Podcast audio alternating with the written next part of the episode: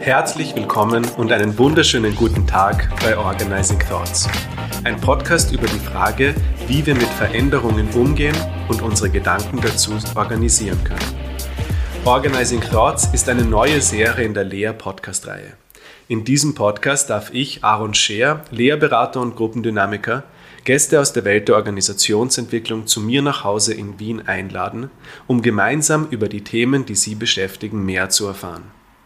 Ebenso will ich die Werdegänge meiner Gäste erforschen und der Frage nachgehen, warum gerade sie das besprochene Thema besetzen. Ich will Ihnen, liebe Hörerinnen und Hörer, Einblicke in die Perspektiven von Führungskräften und Beraterinnen geben und aktuelle Themen der Organisationsentwicklung beleuchten. Bevor wir in die heutige erste Folge eintauchen, will ich mich bei Christina Grubendorfer und dem Lea-Team für die Chance zu diesem Podcast bedanken. Sie, liebe Hörerinnen und Hörer, bitte ich, die Lea-Podcasts weiter zu empfehlen, zu abonnieren und uns auf LinkedIn zu folgen, um nie eine neue Episode zu verpassen. Willkommen bei Organizing Thoughts. Heute freue ich mich sehr, meinen ersten Gast Martin Wolf begrüßen zu dürfen. Wir werden uns über Sichtbarkeit in der Führung unterhalten und auf welche Leadership-Aspekte es in der heutigen Umwelt besonders zu achten gilt. Martin hat in seiner Karriere für Nike und Samsung neben vielen anderen globalen Brands in über 40 Ländern gearbeitet. Martin ist heute globaler Kulturstrategist bei Dynatrace und Gründer von Visible Leader. Lieber Martin, willkommen. Hallo und herzlich willkommen. Martin, kannst du vielleicht neben diesem wunderschönen Ausschnitt aus deinem Werdegang mir etwas noch von deinem Werdegang erzählen? Wie bist du dahin gekommen, wo du heute bist? Puh, eine lange Reise. Ähm, bin mit 20 Papa geworden und habe dann eigentlich versucht, so schnell wie möglich erwachsen zu werden, so gut es mit 20 möglich ist. Und ich glaube, die ersten zehn Jahre war ich sehr bestrebt davon, fleißig zu sein, viel zu lernen. Ich habe 60 plus Stunden gearbeitet und das Glück gehabt, immer wieder Leute zu finden, die mich unterstützt haben und an mich geglaubt haben. Das heißt, sehr viel Mentorship, das passiert ist. Und ähm, ja, so in der zweiten Hälfte meiner Karriere habe ich versucht, das Gleiche zurückzugeben, immer mit dem Fokus auf den Faktor Mensch, weil ich festgestellt habe, das, was den Unterschied zwischen richtig cool und durchschnittlich ausmacht, sind begeisterte Menschen. Und das hat mich sehr interessiert. Ich habe dann im zweiten Bildungsweg psychosoziale Beratung äh, nachstudiert, 1000 Beratungsstunden, auch in so Konstellationen der Paarberatung gemacht, um hier ähm, ein bisschen mehr über den Faktor Mensch mitzunehmen. Und das ist ganz lustig. Es ist dem Management-Dialog richten Sie meinen Mitarbeiter, meine Mitarbeiterin gar nicht so unähnlich manchmal. Mhm. Und in deinem ersten Weg war Marketing das Thema, das dich vorangetrieben hat. Stimmt genau, das? richtig. Ich glaube, so der rote Faden ist Kommunikation. Meine Mama kommt aus der Kommunikationsberatung ähm, und ich bin sehr früh in Berührung gekommen mit Dingen, die neuartig sind und die etwas verändern. Und da ist Sprache sehr wichtig. Ich habe unter anderem den Online-Shop von T-Mobile eingeführt, QR-Code-Kampagnen, das sind diese großen viereckigen Dinge auf Plakate gedrückt, als noch keine Handys zur Verfügung waren. Und später dann ähm, große globale Unternehmen einfach dabei unterstützt, möglichst authentisch zu kommunizieren, wofür sie wirklich stehen. Und mhm. da gibt es eine interessante Parallelität zu dem, was ich heute mache. Je authentischer du bist, je attraktiver wirst du. Es ist aber nicht immer einfach, die richtigen Dinge zu finden, die man erzählen möchte. Und da zielt Visible Leader ein bisschen drauf ab, mhm. dabei zu unterstützen. Und was war für dich, gab es irgendeinen ausschlaggebenden Punkt oder einen Wendepunkt, der dich von Marketing eher in dann, was du heute machst, Kulturstrategien, Organisationsentwicklungen, was war da für dich der Tipping Point? Ah, ich glaube, äh, diese Suche nach mehr und ähm, wenn man an, ähm, als ich Anfang 20 gewesen bin, war das wahnsinnig interessant. Wie macht man Online-Werbung? Die war damals noch ganz frisch. Äh, wie macht man einen TV-Spot? Wie funktioniert eine Plakatkampagne? Was machen Marken ja, in, mit uns in unserer Welt?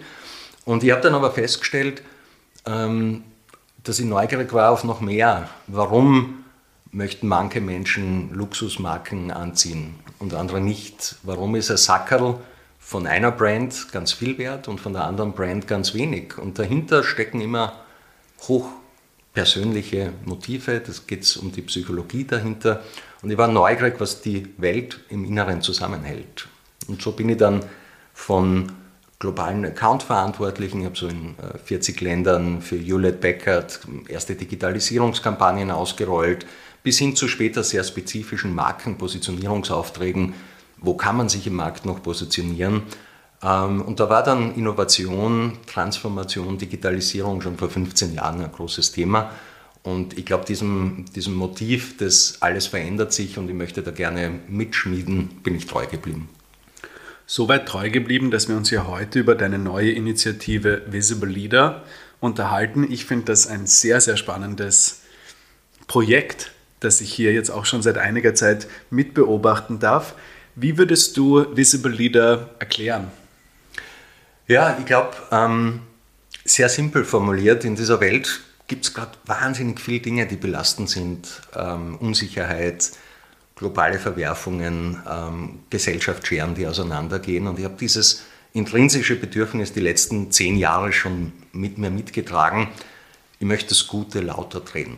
Ja, und ähm, mit meinem Background im Marketing und ähm, den nächsten zehn Jahren sehr stark in Organisationsentwicklung und Innovationsberatung äh, habe ich festgestellt, dass es eigentlich so zwei Dimensionen gibt, die wichtig sind. A, die Wertschöpfung, das heißt, wie kann man MitarbeiterInnen, aber auch Führungskräften dabei unterstützen, mehr Wert zu schaffen in dem, was sie tun. Und da übersieht man oft, wie wertvoll man schon ist.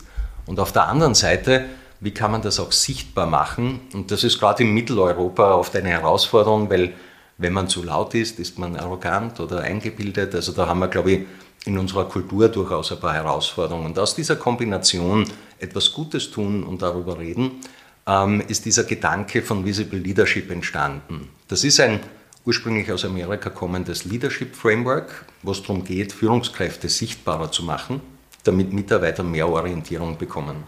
Ich habe das ein Stück weiterentwickelt ähm, und gesagt, es braucht auch diesen persönlichen Anteil drinnen, weil ich festgestellt habe, sichtbar zu werden ist ein immenser psychologischer Aufwand, den man betreibt. Es geht nicht nur darum, was schreibe ich da und welches Bild habe ich, sondern es geht auch sehr stark darum, bin ich das wirklich und wer möchte ich sein und ist das wirklich, wer ich sein möchte. Und ich glaube, in diesem Prozess ist es sehr hilfreich, Unterstützung zu bekommen und mit Visible Leader versuche ich hier ähm, an dem Thema anzusetzen. Wie kann ich mir das vorstellen? In einer Organisation habe ich eine Führungskraft, die ist an ihrem, an ihrem oder seinem Karriereweg gut unterwegs. Was ist jetzt in dem Visible Leader Programm ursprünglich der Mehrwert, der geschaffen wird, zum einen für die Führungskraft, aber zum anderen auch für die Mitarbeiter dieser Führungskraft? Mhm.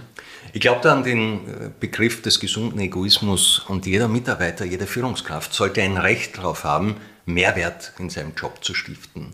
Weil nur dann geht man mittelfristig und langfristig zufrieden nach Hause.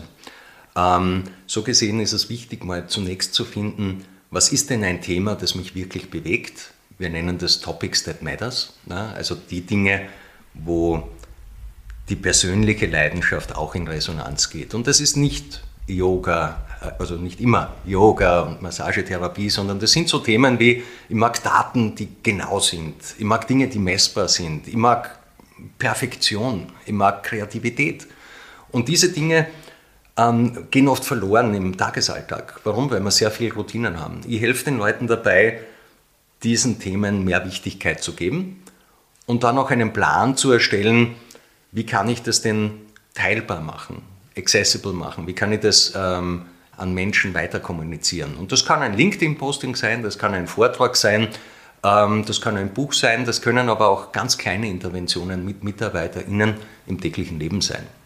Das Spannende an dieser Idee für mich ist, dass ich so raushöre, dass wir kriegen ja, also wenn wir aufwachsen, haben wir viele Leidenschaften und mit 18 könnten wir alle sagen, der Martin ist der, der immer, der Aaron ist der, der immer. Und wenn wir dann aber ins Berufsleben einsteigen und insbesondere Karriere machen, aufsteigen, wird uns suggeriert, dieses, was uns da als sehr speziell uns auszeichnet, etwas abzulegen und uns vielleicht eher an die Allgemeinheit zu orientieren, die richtigen Kleidung zu tragen, das Richtige zu sagen etc.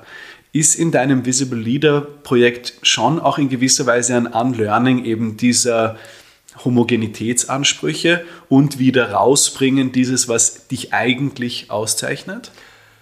Ja, ich glaube, bis zum Unlearning komme ich nicht, ja, sondern es geht eher darum, das auszubalancieren. Mhm. Ja, ähm, Dinge, wo wir konform mit unserer Gesellschaft handeln, geben uns vermeintlich Schutz und Sicherheit. Sie nehmen uns aber viel Identität und Selbstbewusstsein. Ja. Das heißt, wenn du ganz anders gekleidet bist als dein Umfeld, dann bist du wahrscheinlich relativ gut in dir gestärkt, ja, wirst aber massiv mit Feedback äh, zu rechnen haben. Und ich glaube, es ist wichtig hier bewusst Initiativen zu setzen, zu sagen, diesen Teil von meiner Persönlichkeit möchte ich sichtbar machen, der darf auch angreifbar sein, weil ich bin mir sehr sicher über diesen Anteil. Und dann gibt es aber vielleicht auch Teile, die möchte man schützen. Und ich glaube, beides ist wichtig. Ein Visible Leader macht keinen Seelenstrip. Ein mhm. Visible Leader entscheidet bewusst, was kann Mehrwert für diese Situation bringen und teilt es dann auch. Also es ist nicht einfach ein sich nackt machen der Authentizität willen, sondern es ist ein Überlegen, was kann ich zur Verfügung stellen, das einen größtmöglichen Mehrwert für andere schafft. Genau. Was hilft deiner Mission? Ja. Welcher Anteil von dir, welche persönliche ähm, Geschichte, welche persönliche Erfahrung kann diese Überzeugung, die du hast, untermauern. Mhm. Als Beispiel, ich glaube, wir alle wissen, dass wir im Jahr 50 Wochen nicht immer nur gut drauf sind. Wenn ich mit Führungskräften darüber spreche, wie sie mit diesem Thema umgehen, dann gibt es da oft wenig Antworten drauf. Ich versuche mit meinen Teams, mit denen ich arbeite, sehr klar zu machen, wir haben wahrscheinlich 30% Anteil an schlechten Wochen. Das ist statistisch gesehen immer noch ein sehr gutes, stabiles Leben. Aber wie wollen wir in dieser Zeit, wo es mir vielleicht schlecht geht und dir gut, miteinander umgehen und umgekehrt? Und ich glaube, wenn man anfängt, diese Dialoge zu forcieren, dann entsteht Vertrauen, Sicherheit, aber vor allem auch dieses Gefühl, ich kann sein, wer ich bin. Und in dem Beispiel verstehe ich jetzt besser Sichtbarkeit von dem, was ist. Ja. Zurückzukommen, ähm, sagst du auch, dass, also es geht um authentisch sein. Authentizität ist ein riesiges Thema, das auch uns in der Gruppendynamik immer sehr, sehr beschäftigt. Wie fasst du das Wort authentisch sein? Was bedeutet das für dich und auch vielleicht für dich in deinem täglichen Leben? Ich glaube, es gibt diese Momente, wo man am Ende des Tages heimkommt und da ist mehr Aaron in dir drinnen als in der Früh. Und ich glaube, wenn dir das gelingt, dann hast du sehr authentisch gehandelt und wahrscheinlich Wert für andere gestiftet. Und ich versuche das so ein bisschen als Navigationstool einzusetzen, zu sagen, wie voll bist du mit dir, wie voll bist du mit dem, was dich ausmacht am Ende des Tages. Ähm, ich glaube, es ist sehr schwierig, Authentizität ganz runter zu definieren. Im Endeffekt gibt es Teile, die wollen wir teilen und es gibt Teile, die wollen wir nicht teilen. Und ich glaube, beides ist wichtig. Ja? Deswegen, um jeden Preis alles zu zeigen, kann ich jetzt aus Marketingerfahrung sagen, ist auch nicht attraktiv. Ja? Sondern es ist wichtig, ähm, auf der einen Seite Wärme anzubieten, zu sagen, ich bin menschlich. Mir geht es auch 20 Wochen im Jahr vielleicht nicht immer gut. Und auf der anderen Seite aber auch Stärke und Power. Das ist, was ich erreichen möchte. Das ist, wo ich mein Commitment dahinter lege. Und ich glaube, wenn man nur diese beiden Pole, also so ähm, was macht mich warm, was macht mich angreifbar, was macht mich accessible und auf der anderen Seite, was macht mich stark, was macht mich souverän, mal für sich runterschreibt und das beginnt in seine Narrative einzubauen, dann steht man vor einer Bühne und sagt nicht nur, ich bin der Herr Superchecker und mache dieses und jenes, sondern dann bin ich ja der Familienvater, dann bin ich ja die Person, die manchmal Sorge hat. Was mir noch sehr offen ist, ist, du hast in der Einleitung gesagt, Gutes lauter machen.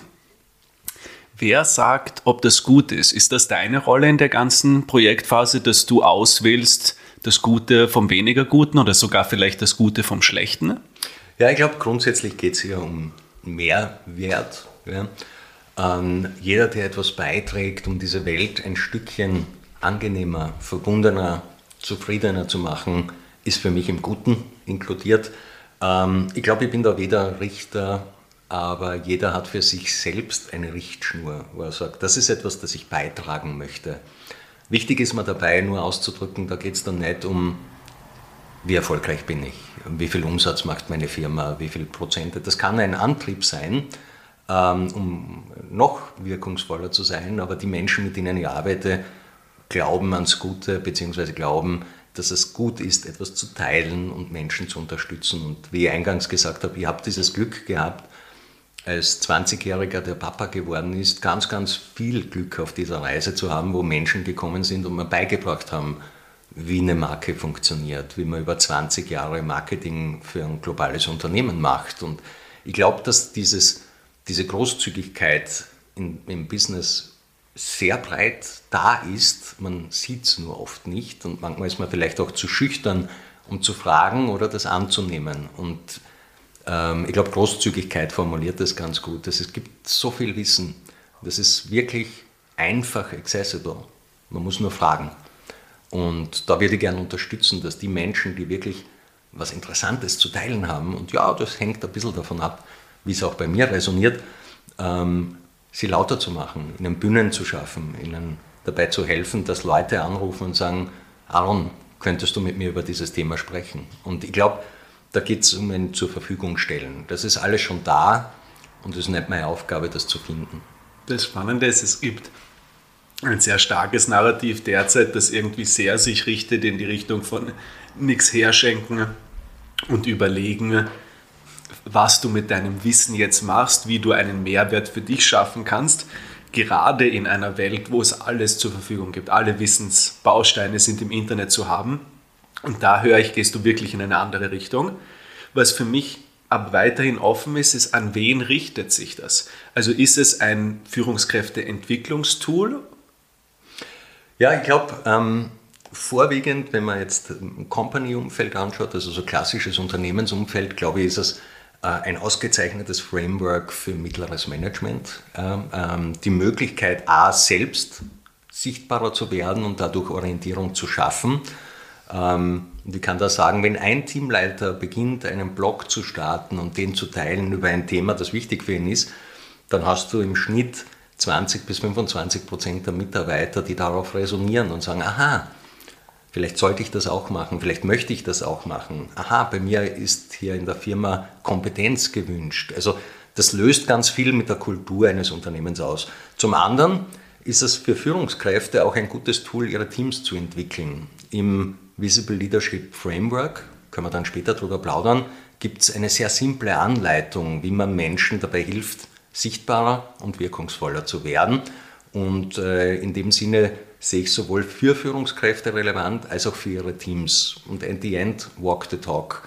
Wenn du als Führungskraft vorausgehst, folgen deine Teams meistens. Und das heißt, es kann intern gut funktionieren. Ähm, für meine Hörerinnen und Hörer möchte ich schon noch rausfragen, wie kann ich das also jetzt anwenden? anwenden. Ich habe ein Thema, das mir am Herzen liegt. Wir nehmen als Beispiel Empathie. Ich will, dass mein Team mehr miteinander tut und sich mehr ineinander einfühlt. Wie würde ich das stärken können durch Visible Leader? Mhm. Ja, ich glaube zum einen indem du Visible Leader für dieses Thema bist und sagst, was ist Empathie für dich?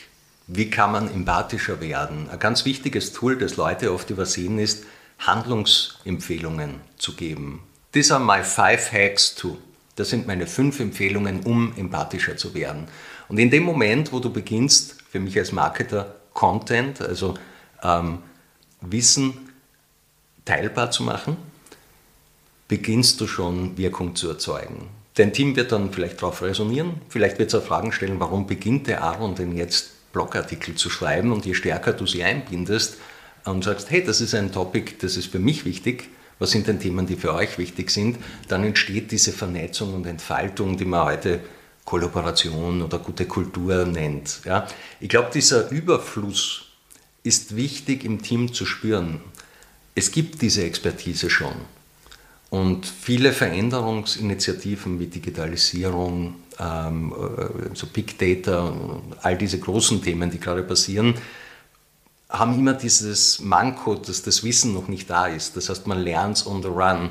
Bei Themen, die dir wichtig sind, die sollten schon in deiner Komfortzone sein. Das heißt, da muss ich nicht etwas erreichen, um etwas zu werden, sondern da kannst du schon der empathische Mann sein, der du heute bist das mit deinem Team teilen und da quasi verfügbar machen. Und damit auch andere A inspirieren, aber zumindest unsere Verbundenheit zu steigen. Genau. Ähm, gibt es Leadership-Aspekte? Jetzt ist es in der Leadership-Entwicklung so, dass man häufig von Haltungen spricht oder wie man zu denken hat, wie man zu kommunizieren hat, etc. Ein Teil oder ein großer Teil des Visible Leadership als Projekts könnte man sagen, ist erstmal Sichtbarkeit für das Vorhandene zu schaffen. Gibt es aber zusätzlich noch Aspekte, Leadership-Charakteristika, die hier irgendwie allgemein wichtig sind, die es zu fördern gilt durch Visible Leader? Ich glaube, es basiert auf drei Ebenen.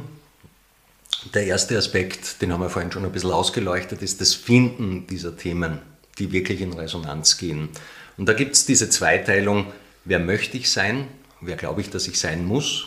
Ja, äh, weiß ich nicht, 15% äh, Performance-Steigerung jedes Jahr versus was ist mir wirklich wichtig, ja, ähm, mehr und mehr Menschen glücklich zu machen. Das zweite Thema ist dann, wie mache ich das denn sichtbar? Wie werde ich verstanden von anderen Menschen? Und ich glaube, da ist wichtig, über Visibilität in einem Spektrum nachzudenken. Nicht jeder muss auf einer großen Bühne stehen. Man muss auch nicht extrovertiert sein, um sichtbar zu werden.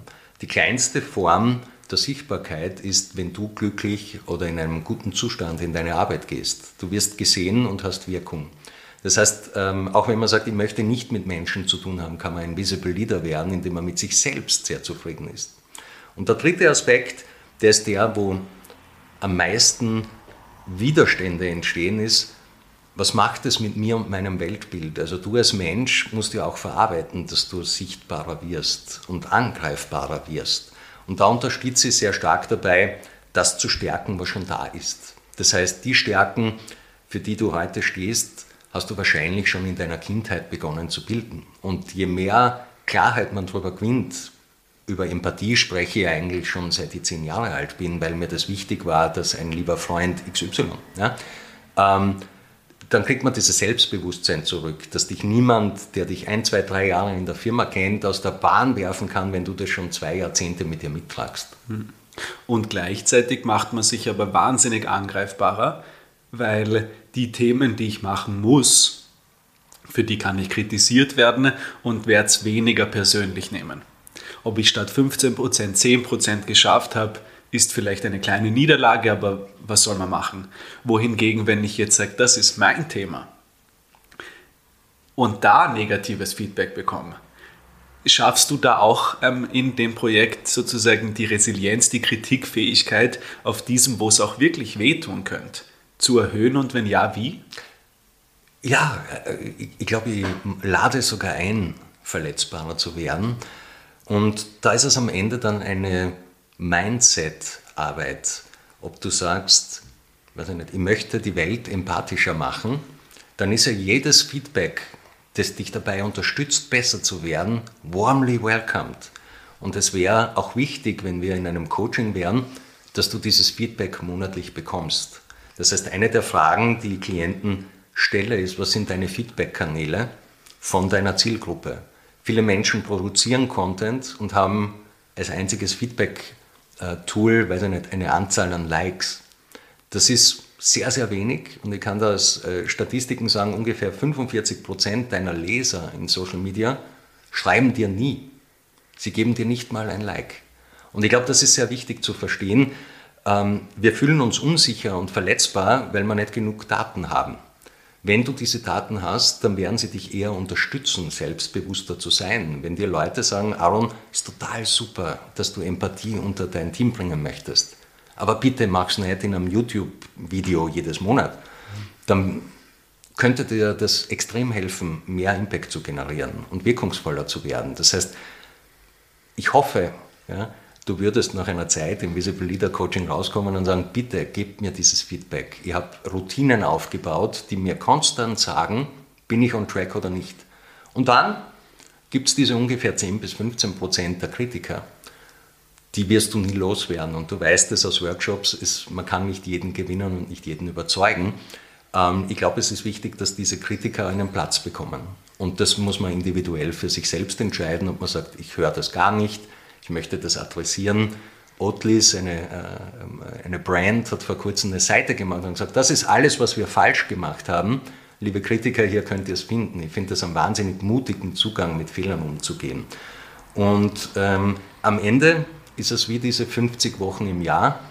Nicht alles, was du machst, wird gut sein. Wenn du damit kein Problem hast, weil du die Realität nehmen kannst, wie sie ist, dann bist du nicht verletzlich. Dann bist du nur authentischer geworden. Wenn das aber noch schwierig für dich ist, weil du ein Bild in deinem Kopf hast, man muss richtiger sein, besser sein, ähm, dann tut es sehr weh. Und ich glaube, an diesen Druckpunkten ähm, kann man im sicheren, vertrauten Rahmen, Vier-Augen-Session, sehr, sehr gut arbeiten und auch sehr, sehr schnell Erfolge machen. Meistens geht es immer um diesen Unterschied zwischen, was glaube ich, das richtig ist und was ist die Realität. Und da entsteht Schmerz, aber ganz, ganz viel Kraft, was weiterzubringen. Und wie ich das aushalte, glaube ich auch durch, wenn ich jedes Monat ein Feedback bekomme. Und jetzt nicht zu meinen Zahlen und meiner Performance, sondern für das, wie ich dieses Thema stark mache, schmerzt das immer weniger. Also so ein bisschen aller the first cut is the deepest. Und dann weiß ich, dafür stehe ich halt. Und das ist jetzt auch das, für was ich wahrgenommen werde da kann ich dann auch nicht irgendwie ständig angefressen sein auf alle, wenn sie mir sagen, naja, das gefällt mir, das gefällt mir nicht, mach doch mehr so, mach doch mehr so. Ja, ich glaube, das ist ein ganz wichtiger Aspekt, es geht um schnelle Tun. Mhm. Wenn du nicht in die Handlung kommst, überdenkst du das. Äh, und dann kann dir passieren, dass eine gute Idee Jahre bis Jahrzehnte in der Schublade bleibt. Ähm, wenn Leute gute Ideen haben, dann rate ihnen, bau ein Format und probier es aus. Ein 15 Minuten Impulstalk. Den kann man überall kostenlos anbieten. Wenn man kein Speaker ist, ein This is my five Insights to, fünf Hacks to, ähm, eine kurze Liste erstellen, anfangen, dieses Thema in Bewegung zu bringen. Social Media ist dafür nur ausbaufähig geeignet, weil man nicht direkt ins Reden kommt. Aber teil diese Geschichte mit einem Team von zehn Leuten, teil die mit Freunden, die interessiert sind und du kriegst Feedback. Und dann formt sich deine Meinung und du wirst sagen, naja, diese, ist nur ein Beispiel, alten weißen Männer über 50 möchte ich gar nicht adressieren, ihr Feedback tut mir nicht weh. Ja, aber mir ist wichtig, dass 22-Jährige, die die Karriere vor sich haben, sich gut verstanden fühlen. Und dann spitzt sich das, was wir im Business-Kontext Zielgruppe nennen würden oder Marketingstrategie ganz von selbst. Und ich glaube, das ist ein Persönlichkeitsentwicklungsprozess, den man da durchläuft. Und da ist es wichtig, mit beiden Augen, ökonomisch, aber auch psychologisch, Begleitung zu haben. Und mich erinnert es auch irgendwie an derzeitige New Work-Diskurse, die da einfach sehr pauschal und, und reduziert sagen, bring mehr von dich als Person in die Firma. Und das kann uns dann helfen, deine Kreativität besser zu nutzen. Das kann dir das Gefühl geben, besser zu wirken, mehr vorzukommen. Ist Visible Leader auch da zu sehen, wo ich einfach sage, nur dein kostümiertes, was du glaubst, was die anderen von dir wollen, reicht nicht mehr, aber nicht irgendwie für die Firma, oder für dich, sondern in der gesamten Transaktion wird da einfach Potenzial auf der Straße gelassen. Passt das rein in diese ganzen New Work-Diskurse oder würdest du sagen, das steht daneben? Ich bin, bin ambivalent. Ich habe das Gefühl, ja, es geht darum, möglichst viel man selbst zu sein, weil es eine unermessliche Quelle an Energie, an Kraft, an Inspiration ist. Ich glaube, dass New Work aber noch stärker an dieser Beziehungsebene zwischen Unternehmen und Mitarbeiter ansetzt. Ich versuche das komplett zu ignorieren. Ich arbeite vom Individuum weg. Das bedeutet, am Ende geht es darum, was treibt dich an? Was macht dir Sorge? Wie kannst du Mehrwert stiften? Und dann ist das Unternehmen nur einer deiner Beziehungspartner, mit dem du natürlich auch eine gute Beziehung entwickeln möchtest, aber am Ende liegt die Wahrheit für mich in dir und nicht in deinem Arbeitgeber, der dir einen Rahmen oder einen Kontext vorgibt. Ich habe da mal mit jüngeren Zielgruppen diesen Terminus positiven Egoismus äh, entwickelt. Jeder Mensch hat das Recht, einen wertvollen, guten Arbeitsplatz zu haben, wo er was weiterbringen kann. Und ich glaube, hier würde ich gedanklich an Friedhof äh, Thun schon anschließen, ähm, habe aber das Gefühl, das Bild ist größer. Mir geht es wirklich darum, das Potenzial aufzuzeigen, dass wir alle Themen haben, die uns wichtig sind und dass wir vielleicht verlernt haben, uns hier wichtig genug auf diesen Themen zu nehmen. Uns, uns selbst wichtig genug zu nehmen. Genau. Vielleicht durch eine lange Zeit von anderen haben uns beigebracht, näher gebracht, was sie von uns gern sehen würden. Genau. Und da ist einfach eine Homogenisierung, gegen die du ja eigentlich ein bisschen schon ankämpfst. Ja, ich glaube, ähm, aus zwei Ebenen heraus. Aus der einen Ebene, du kannst ja nur du sein. Ja? Ähm, ich glaube, das ist die ehrliche Ressource, die du zur Verfügung hast. Alles andere ist auf Fake it till you make it, Entwicklungspläne, uh, Continuous Learning, also das sind alles Wachstumsziele und wir sind so stark wachstumsgetrieben in unserer heutigen Zeit, dass wir manchmal übersehen, dass das, was in uns liegt, ähm, wesentlich näher liegt, mal gut zu utilisieren und da wird einfach vieles nicht genutzt. Ähm, und auf der anderen Seite habe ich das Gefühl, es ist nicht interessant, wenn du einer von vielen Managern bist. Da spricht jetzt so der Marketer und auch der Rezipient, der Konsument von Content raus.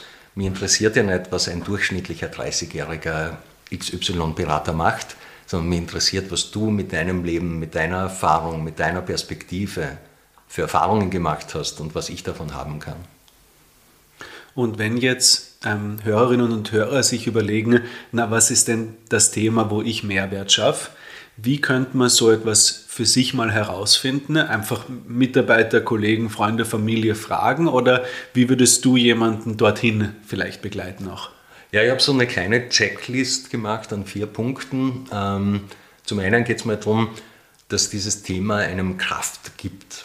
Ja, das heißt, wenn du dich mit diesem Thema auseinandersetzt, nehmen wir dein Beispiel Empathie, dann sollte es dich entweder dermaßen aufladen, dass du sagst, ich möchte permanent damit zu tun haben, ich möchte darüber reden, ich möchte darüber lesen, ich bin neugierig und hungrig, oder dermaßen ärgern und aufregen, Achtung, hier ist Widerstand oft eine wesentlich größere Ressource, dass es dir rote Ohren gibt. Ja? Und wenn dieser Moment entsteht, dass du sagst, ich kann das nicht mehr aushalten, ich muss diesen Status quo verändern, dann bist du sehr wahrscheinlich an einem Topic that matters dran. Das heißt, so drei Dinge, hoher Energiezustand, ähm, ein, ein, klarer Wunsch, etwas nicht zu akzeptieren oder zu verändern und dann hat dieses Bedürfnis, kontinuierlich darüber zu sprechen, aber auch darüber zu lesen und zu konsumieren, das kann unterschiedlich gewichtet sein. Und wenn du mit so einem Thema zu mir kommst, dann würde ich eine sehr mutige Frage stellen, nämlich was ist der Schmerz, der da dahinter liegt?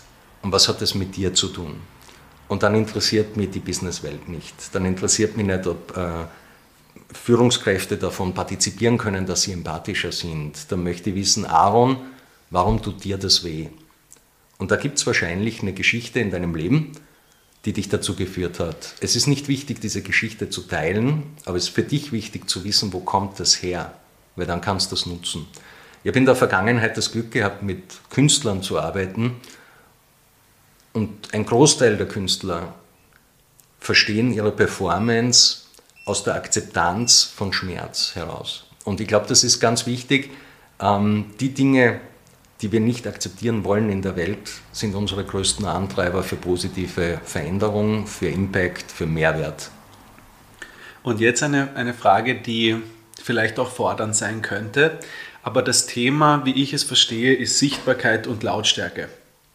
Jetzt bist du dein Profil erfolgreich wirkend. Wie geht es dir für dich mit den beiden Themen Sichtbarkeit und Lautstärke, lieber Martin? Hast du für dich genug, willst mehr? Wie geht es dir persönlich mit diesen zwei Themen? So gute Frage. Ähm, ich glaube, diese zwei Achsen sind nicht statisch. Das heißt, Sichtbarkeit ist manchmal mehr da und manchmal weniger. Und das ist gut. Ich glaube, das braucht man auch. Und die Form verändert sich. Es gibt Phasen, da kann es gut sein, rauszugehen und zu senden, weil man mal validieren möchte, und es geht mir genauso, mal validieren möchte, wo steht denn meine These gerade, wie resoniert die bei meinem Publikum. Und dann gibt es aber Momente, da möchte man vielleicht gefragt werden. Da ist es einem wichtig, gefunden zu werden und ähm, eher eine Anfrage zu bekommen. Und ich glaube, da gibt es sehr, sehr viele Möglichkeiten, ich bin jetzt bei ungefähr 20 unterschiedlichen Formen der Visibilität und dieser Katalog wird größer und größer. Ähm, und er berücksichtigt dann halt, bist du introvertiert oder extrovertiert? Geht es da gerade gut oder nicht so gut? Wo steht dein Energieniveau? Und ich glaube, das ist ganz wichtig, hier ein bisschen ein Portfolio zu entwickeln. Das heißt, ich bin nie satt, spannende Formate zu finden, die Sichtbarkeit bringen. Ähm, ich bin mir aber bewusst, dass man nicht immer das Gleiche oder ich nicht immer das Gleiche machen möchte. Zum Thema Mehrwert. Ähm, einer der Ratschläge, den ich sehr gerne in Erstberatungen mitgebe, ist etwas, da möchte ich auch immer besser werden, ist, wie kannst du dein Wissen accessible machen? Und zwar nicht auf einer ideellen Version, sondern auf einer Betriebsanleitung. Also was ist die IKEA-Version meines Wissens? Wie kann ich das auf einen A5-Zettel schreiben mit drei Bildern? Du siehst es und sagst, ja, eh klar, jetzt baue ich hier ein IKEA-Regal auf. Oder ja, eh klar, jetzt wäre ich hier Visible Leader. Also ich finde, ähm, zu überlegen, wie man die Usability seines Wissens steigern kann und die Zugänglichkeit wahnsinnig spannend, das beschäftigt mich gerade sehr. Und ich finde so Formate wie einen Podcast extrem spannend, weil man hinter die Fassade schauen kann, wenn der Moderator mutig genug ist, spannende Fragen zu stellen. Hm. Und danke für die Einladung, weil da habe ich noch eine und zwar ist das am, am Spektrum zwischen Sichtbarkeit und gesehen werden. Es suggeriert, dass das eine das andere als Konsequenz mit sich zieht. Ich würde meinen, gerade in unserer heutigen Welt ist das überhaupt nicht der Fall. Ich denke an Social Media, ich denke an Postings, in denen ich Sichtbarkeit generiere, mich in meiner frohsten Stunde mit meinen hübschesten Menschen am schönsten Ort. Aber gerade ein, diese Sichtbarkeit, die ich in anderen produziere, auch, können oft mit meinem Gefühl gesehen zu werden fast dagegen handeln. Jetzt habe ich aber schon verstanden, es geht um Authentizität und das Gute und das Eigentliche und das eigene sichtbar zu machen. Würdest du sagen, dass dann das Gefühl, das identitätsstiftende Gefühl von gesehen werden, eine Konsequenz ist, von einem erfolgreichen in Visibility zu treten? Ich glaube, es auf zwei Ebenen betrachtet. Zum einen psychologisch. Wir alle haben das Bedürfnis, gesehen zu werden, Anerkennung zu bekommen. Und die Frage ist, wofür? Und ich glaube, wenn du für etwas gesehen wirst, das nicht deines ist, weil du es von deinen Eltern, deinem Umfeld, deiner Entwicklung gelernt hast, dann befriedigt es nur sehr mäßig. Und dann werden Leute süchtig, gierig nach mehr. Und ich glaube, das ist ein, ich nenne diese Typologie Relevance Hunter. Das sind Leute mit hoher Sichtbarkeit und wenig Wirkung. Und ich glaube, die Menschen suchen Themen, die sie relevanter machen. Denn dann ist weniger ausreichend.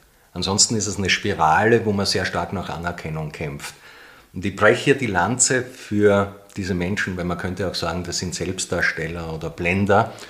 Ähm, ich glaube ja, alle kennen das Gefühl auf der einen oder anderen Ebene, dass man sich wirklich bemüht, etwas zu erreichen und das befriedigt einen einfach nicht. Und ich glaube, da geht es um Relevanz. Und sehr oft auf psychologischer Ebene um Kontakt mit sich selbst. Weiß ich gerade, was ich wirklich will? Weiß ich gerade, wo ich stehe? Und bei 70, 80, 90 Stunden Wochen für Beraterinnen, für Manager, für Executives ist das oft nicht einfach. Und da braucht es dann Entschleunigung, um einmal so Tabula rasa zu machen und zu sagen, wofür und wie kann ich gesehen werden? Ja? Und dann entsteht Befriedigung und dann wird man ein bisschen entspannter und dann geht so ein bisschen der Druck raus. Die zweite Ebene, und das ist jetzt so ein bisschen wirtschaftlicher gerichtet, ähm, es ist halt simpel nicht so spannend, wenn du der 97. bist, der ein Passwort-Thema besetzt und die gleichen fünf Bullet Points runterschreibt. Ich glaube, du kannst heute, das ist das Schöne, technisch jedes Wissen aus dem Internet bekommen, das du möchtest. Frag ChatGPT und du kriegst die Antwort perfekt runtergebrochen. Das, was differenziert ist, wie hast du es erlebt? Wie ist es dir dabei gegangen? Weil vielleicht ist mir als Mensch ähnlich gegangen oder vielleicht habe ich heute eine ähnliche Herausforderung. Und da interessiert ja nicht das faktische Wissen, das sind die fünf Schritte, sondern wie hast du das als Aaron gemacht, mehr Empathie in Teams zu bringen? Und wo hast du Sorge gehabt? Wo hast du Ängste gehabt? Was ist da passiert? Und nochmal, es geht nicht um Seelenstrip, sondern es geht darum, das zu teilen, was man retrospektiv als wichtig empfindet. Mhm. Nachvollzug herzustellen. Ja. Jetzt haben wir für mich gut herausgearbeitet, wie profitieren Einzelpersonen davon. Wie profitieren Unternehmen davon, wenn ihre Leader Visible Leaders sind? Mhm. Und zwar hier möchte ich dich weiter fordern, nicht nur privatwirtschaftlich. Du bist Innovationsmanager und hast dich mit dem Thema wahnsinnig viel und lang beschäftigt. Wie ist das vielleicht auch verbunden? Also gerade heute in der Welt ist Innovation so wichtig, man muss Neues noch finden in dieser Welt des Überflusses. Gibt es da eine Verbindung zwischen Info äh, Innovation und Sichtbarkeit? Puh, ist äh, ein breiter Bogen. Ich würde mal sagen, der Faktor Mensch steckt in allen Business-Themen. Das wäre jetzt meine generelle Antwort. Ähm, ich glaube, für Unternehmen ist es in dieser Zeit, wo Vorhersehbarkeit immer kürzer wird, extrem wichtig, Stabilitätsfaktoren ins Unternehmen zu bekommen. Das ist auf der einen Seite über Kulturfaktoren. Ich schaffe ein Umfeld, wo Menschen mit Unsicherheit gut umgehen können. Visible Leader kann eine Antwort darauf sein, weil es mir Klarheit darüber gibt, wie man hier sein darf, zu sein hat. Und oft sind Unternehmen gar nicht so klar darin, wie viel darf ich denn selber Experte sein, wie geht denn mein Vorgesetzter, mein, meine Vorgesetzte damit um, wenn ich lauter bin auf äh, Social Media als sie selbst, mag das meine Firma. Also ich glaube, da kann man ganz viel Lanzen brechen und Empowerment in der Kultur schaffen. Zum Zweiten ähm, ist es für Unternehmen, glaube ich, sehr wichtig, MitarbeiterInnen auch als verlängerte Antennen in den Markt, in das Umfeld zu verstehen. Und da rede ich nicht nur von Talent Acquisition, man arbeitet gern in Unternehmen, wo man gefördert wird, sondern auch als Frühwarnsystem. Ja, ähm, wann hast du begonnen mit JetGPT zu arbeiten, Aaron? Etwa kurz vorm Sommer. Ja. Fünf Monate. So, jetzt könnte sein, wenn du in einem staatsnahen Unternehmen arbeitest, dass das vielleicht noch nicht angekommen ist, du aber privat schon total viel Erfahrung damit gesammelt hast. Und jetzt muss man sich nur überlegen, wenn ich ein paar tausend Mitarbeiter habe, dann gibt es hier schon Leute, die Early Adapters sind. Die Leute zu bündeln oder ihnen mal vorab Sichtbarkeit zu geben und dann eine Innovationsmöglichkeit, äh, sind meistens schon vorhanden. Ich erlebe, dass manchmal Unternehmen aber lieber teure Beratungsleistung einkaufen von jemandem, der von außen kommt, ähm, anstatt die Mitarbeiter einzubinden. Und ich glaube, hier ist vielleicht ein, ein, so ein Überlappungspunkt. Ähm, in der Innovationswelt geht es ja sehr stark darum, Menschen zu empowern, ähm, an neuen alternativen Lösungen zu arbeiten. Und ich glaube, das ist intrinsisch in uns allen drinnen. Ich stelle ganz gern die Frage, wann hast du zum ersten Mal innoviert? Und habe ich von Geschäftsführern die Antwort bekommen, ich habe mein Go-Kart elektrifiziert mit acht Jahren, äh, ich habe eine Skirampe gebaut und bin da in den Abhang hinuntergesprungen. Also wir alle innovieren. Auf die eine oder andere Form wollen wir etwas besser machen und jetzt schließt sich hier der Kreis zu Visible Leader. Ich glaube, dass dieses etwas beitragen in uns allen drinnen steckt, das manchmal gut verschüttet und manchmal kann man es vielleicht nicht so gut berühren, aber ich habe keinen Menschen getroffen, der nicht diese Absicht gefunden hat, wenn wir uns eine Stunde hingesetzt haben und einen Kaffee getrunken haben. Und, und was mir dann noch dazu kommt, ist, dass es auch Mitarbeiterbindung, kurz gesagt, wahnsinnig erhöhen könnte. Wir hören in ganz vielen heute Führungskräfte Ratschlägen, dass Empowerment so wichtig ist, auch das Unternehmerische zu steigern im eigenen Team, der persönliche Betroffenheit, Befindlichkeit, das Persönliche reinzunehmen, damit hier etwas mehr ist als nur eine austauschbare Stelle für eine Mitarbeiterin, einen Mitarbeiter. Und da sehe ich schon, dass Empowerment dorthin führt. Ja, also ich, wie gesagt, ich glaube, das Thema ist so breit äh, in die Organisation rein. Was ich in den letzten zwei Jahren sehr stark festgestellt habe, ist, dass dieses Bedürfnis nach individueller Performance immer größer wird. Ähm, wenn man an die jungen Generationen denkt, denen sagt man immer nach, äh, sie haben ja weniger Leistungsdrang und sie wollen ja nicht so sehr. Ich habe das Gefühl, dass diese junge Generation ganz wenig äh, Orientierung bekommt. Ja, ähm, vor 20 Jahren, als ich in die Arbeitswelt eingedrungen bin, war klar, du gehst in eine Firma, bleibst 20 Jahre dort und hast einen Karriereweg vordefiniert. Das ist heute nicht mehr die Realität. Ähm, zum anderen all diese jungen Menschen, mit denen ich gearbeitet habe, die frisch von der Uni kommen oder noch auf der Uni sind, haben einen immensen Wunsch, etwas weiterzubringen. Und man muss ihnen nur ein Feld anbieten. Und ich glaube, Visible Leader kann eine Möglichkeit sein, das zu tun. Auf der anderen Seite gibt es die erfahrenen Experten, die seit 10, 15 Jahren im Unternehmen sitzen und sagen, ich bin überall Experte, aber nicht in meinem eigenen Unternehmen. Und da geht es genauso um Visible Leadership. Diese Leute haben gelernt, nicht zu ihrem Wissen zu stehen, weil sie in einer Organisationsform zu diesem Zeitpunkt vielleicht nicht passend war oder nicht gewünscht war. Und dann gibt es Führungskräfte in der Mitte, das mittlere Management, die einen undankbaren Job haben. Auf der einen Seite Transformation nach oben managen und aushalten, auf der anderen Seite massive soziologische Veränderungen bei den Mitarbeiterinnen. Wir hatten Covid, wir haben Digitalisierungsmaßnahmen, wir haben Globalkriege, wir haben Global Warming, also das sind wirklich viele Themen. Ja? Und als mittlerer Management ähm, stehst du in diesem Konflikt, beide Transformationen in der Gesellschaft als auch im Unternehmen auszuhalten und gleichzeitig sollst du für was stehen. Ja? Und ich glaube, es ist leicht hier über psychologische Sicherheit zu reden und zu sagen, äh, gib deinem Team einfach Sicherheit. Eines der Tools kann sein, zu sagen, du kannst sein, wie du bist, ich unterstütze dich dabei.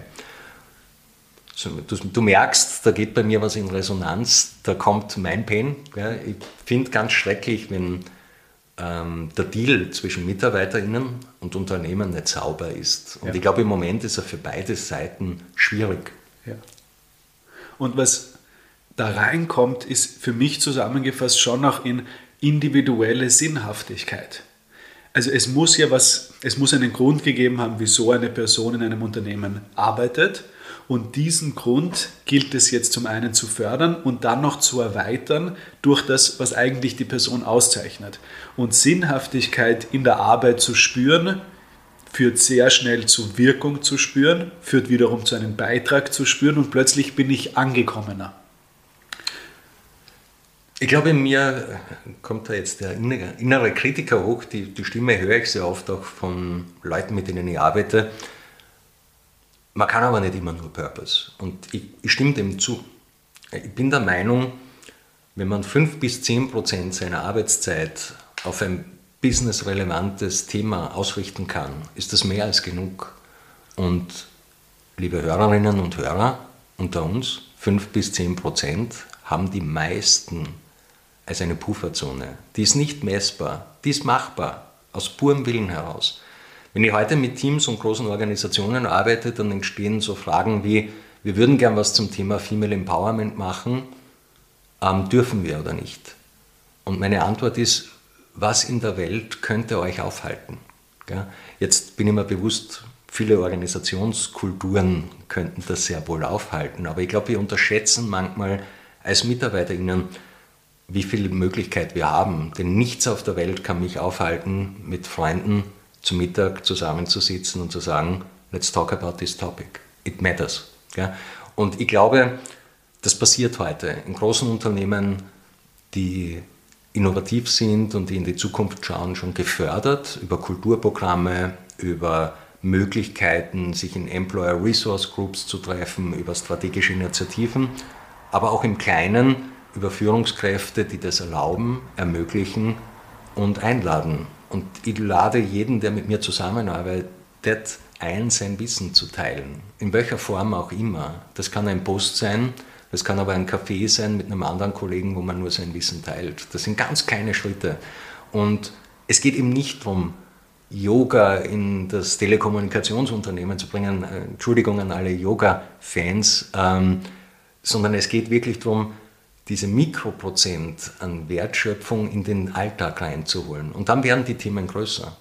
Meine Erfahrung ist, wenn ein Unternehmen so jemanden findet und diejenige oder derjenige sagt, äh, ich möchte das Thema Female Empowerment wichtiger machen, dann gibt es eine sehr hohe Chance, dass eine Person ausreicht, um Tausende zu bewegen. Und äh, in der Organisationsentwicklung sind es die drei Prozent, die 80 Prozent der Stimmung ausmachen. Also ich lade alle Unternehmer ein, zu überlegen, wer sind die 3% der Mitarbeiterinnen, die ich stärken kann, um 80% der Stimmung zu verändern. Und die sollte man sichtbar machen. Und ein Appell an die Großzügigkeit. Also das ist was, was mich so anspricht an dem Ganzen.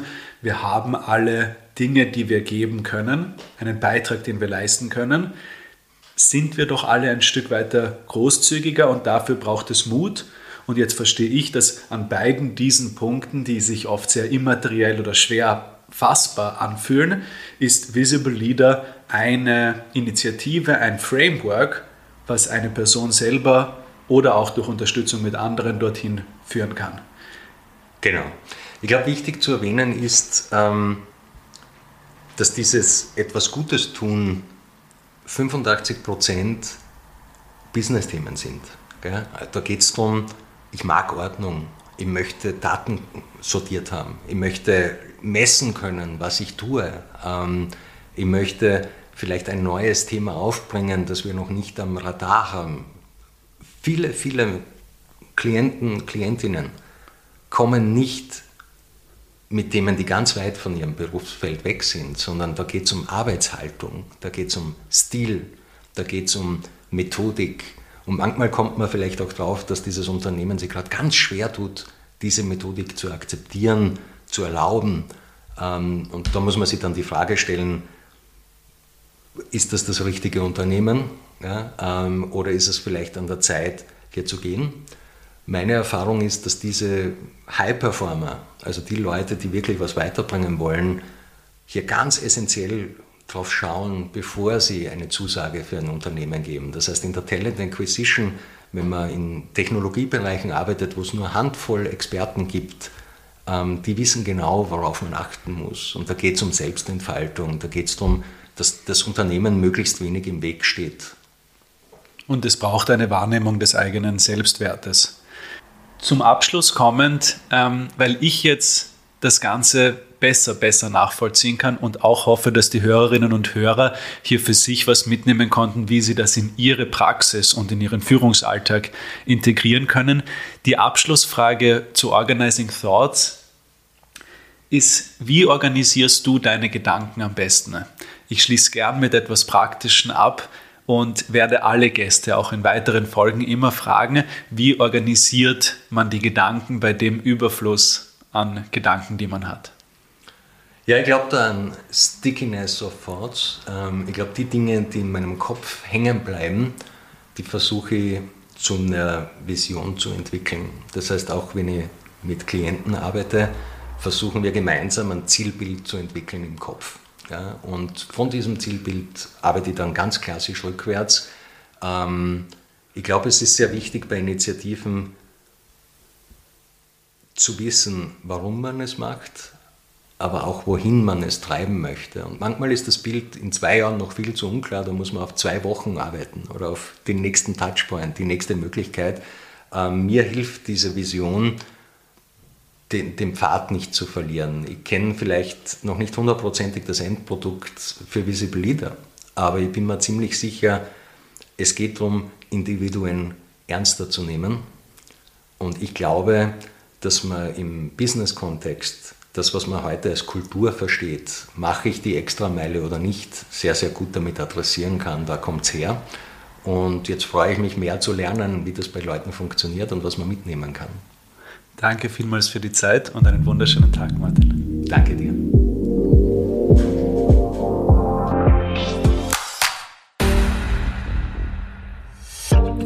War Organisationen entwickeln, der Lea-Podcast für zukunftsfähige Unternehmen. Danke, dass du wieder deine Zeit mit mir verbracht hast. Gefällt dir mein Podcast? Dann würde ich mich riesig freuen, wenn du den Podcast in deinem Netzwerk weiterempfiehlst. Und falls du über Apple Podcast oder Spotify hörst, dann gib uns doch auch gleich fünf Sterne. Das hilft uns enorm dabei, weitere Menschen zu erreichen, denen es auch ein Anliegen ist, eine Welt zu schaffen, in der wir alle gerne leben und arbeiten möchten. Tschüss, bis zum nächsten Mal.